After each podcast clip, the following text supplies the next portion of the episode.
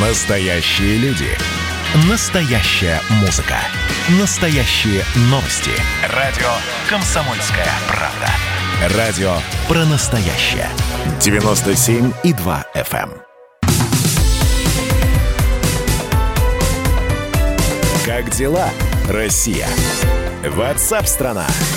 Мы продолжаем прямой эфир радио «Комсомольская правда». И я даже не знаю, это, это не забавное событие. Это, ну, вот новость, которую, наверное, стоит э, осмыслить каким-то образом. В, Комстра... в Костромской области на муниципальных выборах победили уборщица и водитель автобуса – в первом случае в Чухламском районе главой Повалихинского сельского поселения, на территории которого проживает 400 человек, избрали Марину Угодскую. Женщина работает уборщицей в этом самом поселении в администрации. Единственным конкурентом дамы на выборах был прежний глава муниципального образования Николай Локтев. За Угодскую проголосовало 62% избирателей, за Локтева 38%. Причем э, сама Марина Угодская говорит, я же не сама выдвигалась, меня попросил Локтев Николай Сергеевич. Просто не было человека, и я как бы шла подставным, помочь хотела. Теперь она глава этого поселения. Похожая история произошла на выборах главы Сусанинского района. Участие в них приняли всего два кандидата. Глава района Сергей Журавлев и водитель автобуса Сергей Давыденко. На выборы пришли две с половиной тысячи избирателей и с разрывом почти в 250 голосов победил Давыденко. И им теперь, собственно говоря, уборщице и водителю, автобуса управлять этими районами. А, и, конечно же, здесь вспоминается та самая э, слегка со временем видоизменившаяся фраза о том, что кухарка может управлять государством. С нами на прямой э, связи Дмитрий Солоников, политолог, директор Института современного государственного развития. Дмитрий Владимирович, здравствуйте. Добрый день. Ну, ничего особенного не произошло? Или все-таки, ну, вот э, это было протестное такое голосование? Ну, давайте для начала поправим цитату. Цитата звучала, каждая кухарка должна учиться управлять государством. А я сказал, что она видоизменившаяся, конечно. Да, да, да. И если мы вернемся к изначальной тематике, то она должна учиться управлять. И, наверное, уборщица должна была учиться управлять государством или, по крайней мере, сельским поселением, раз уж она избиралась. И то же самое водитель автобуса. Если бы они учились, вообще не было бы проблем, да? Избрался, избрался. Мало, мало ли какой человека бэкграунд. Помним 90-е, поколение дворников э, и работников газовых котельных, которые там работали протестными настроениями, а потом э, пошли в руководство нашей страны на разных уровнях. Угу. Э, в этом отношении, да, если человек учился, у него есть э, хотя бы внутреннее понимание, что он будет делать. Какая разница, кем он был до этого момента. Э, но в данной ситуации, конечно, мы имели перед собой результаты протестного именно голосования, когда кто угодно, только на нынешняя власть.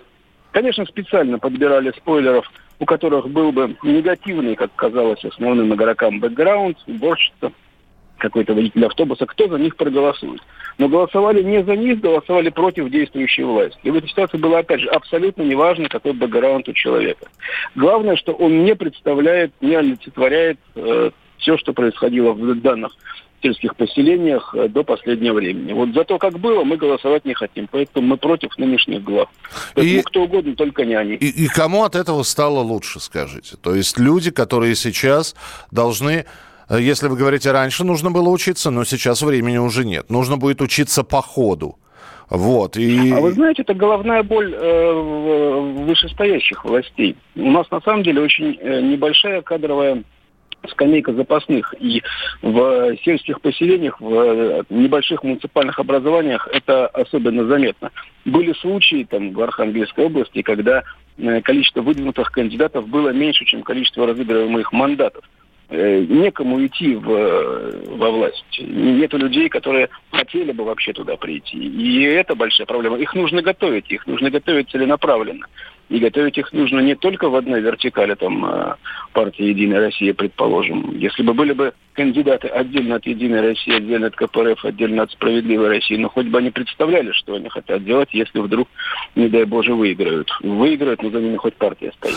Да, Когда Дмитрий... нету кадрового резерва, это проблема. Да, но при этом, Дмитрий Владимирович, это прекрасная сейчас возможность для заинтересованных лиц, в общем, посмотреть, а наверняка будут промахи, просчеты какие-то по неопытности, по неумению, и сказать, ну что, вот, вы видите, да, вы хотели, вы посмотрите, вот вы выбрали, вы же хотели из народа, они ничего не умеют, они не умеют договариваться, они не умеют распределять средства, ну и, и прочее. Поэтому это же прекрасный козырь для того, чтобы тоже воспользоваться ситуацией.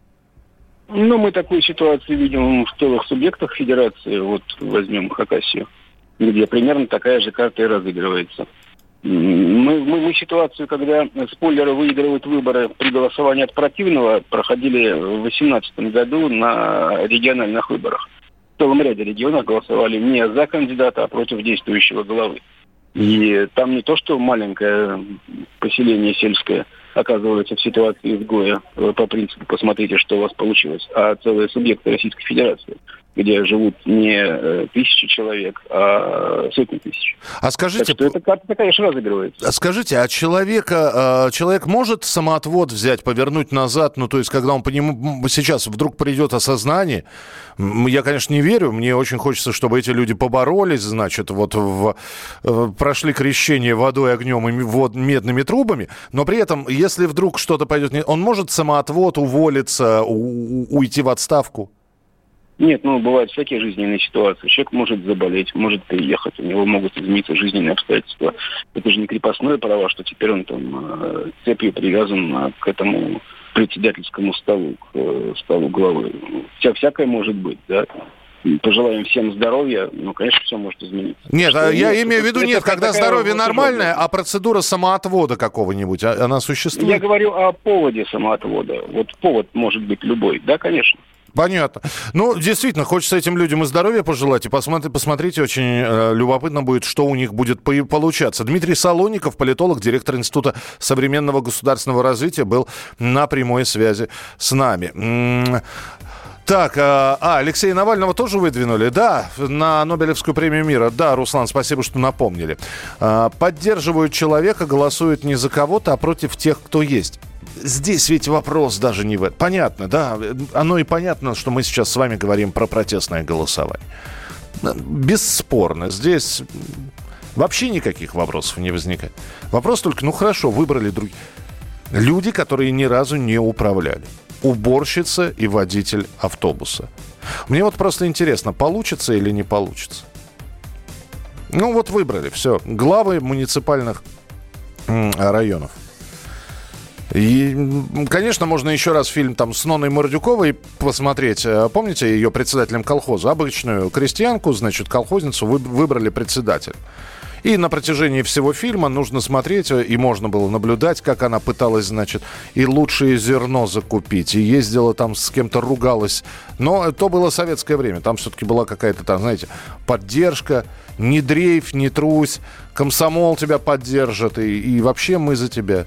А сейчас время легко, э, нет у нас такой идеологии партийной, коммунистической, комсомольской. Справятся или нет? Я люблю свою родину, вроде бы Я полжизни рабом и на заводе был И штаны носил прямо на скелет. А теперь меня это не торкает Я. Люблю свою родину, вроде бы. Я полжизни рабом и на заводе был И штаны носил прямо на скелет. А теперь меня это не торкает Я. Люблю свою родину, вроде но Я пахал на работе безвылазно. Удивительно, Как легко свою жизнь превратить. Вино я хотел бы грузинское и в кино И на солнечном пляже валяться Но я не потянул на зарплате, но Три билета да в южную сторону. Я люблю свою родину, вроде бы. Я полжизни рабом и на заводе был И штаны носил прямо на скелет. А теперь меня это не торкает Я. Люблю свою родину, вроде да Да и не был я, в общем-то, никогда Ни в Гренландии, ни в Америке. Что ж теперь мне убиться в истерике? Сам я знаю из фильма, что тоже врут Даже орки и гоблины там живут А у нас есть в жанре фэнтези. Два стакана и будет все на мазе Вот она, вот она родина моей мечты. Я люблю свою родину, вроде бы. Я полжизни работал на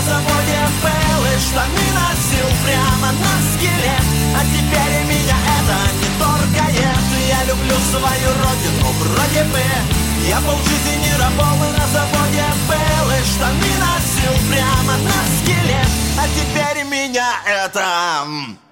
Я люблю свою родину, ё-моё. А кого же еще, если не ее И мобиль ее, и дороги ее Что-то есть в ней такое, совсем свое Можно и про поля, да про тополя Это дело не хитрое вуаля. Я бы точно смог, только точит тля Заставляя меня начинать с нуля.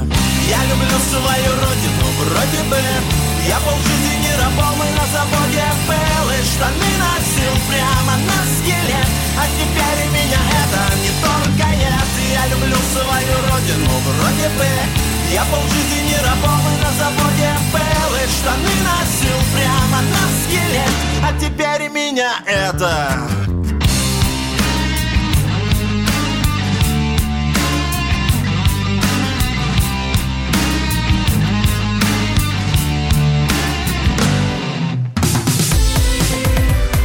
Как дела, Россия?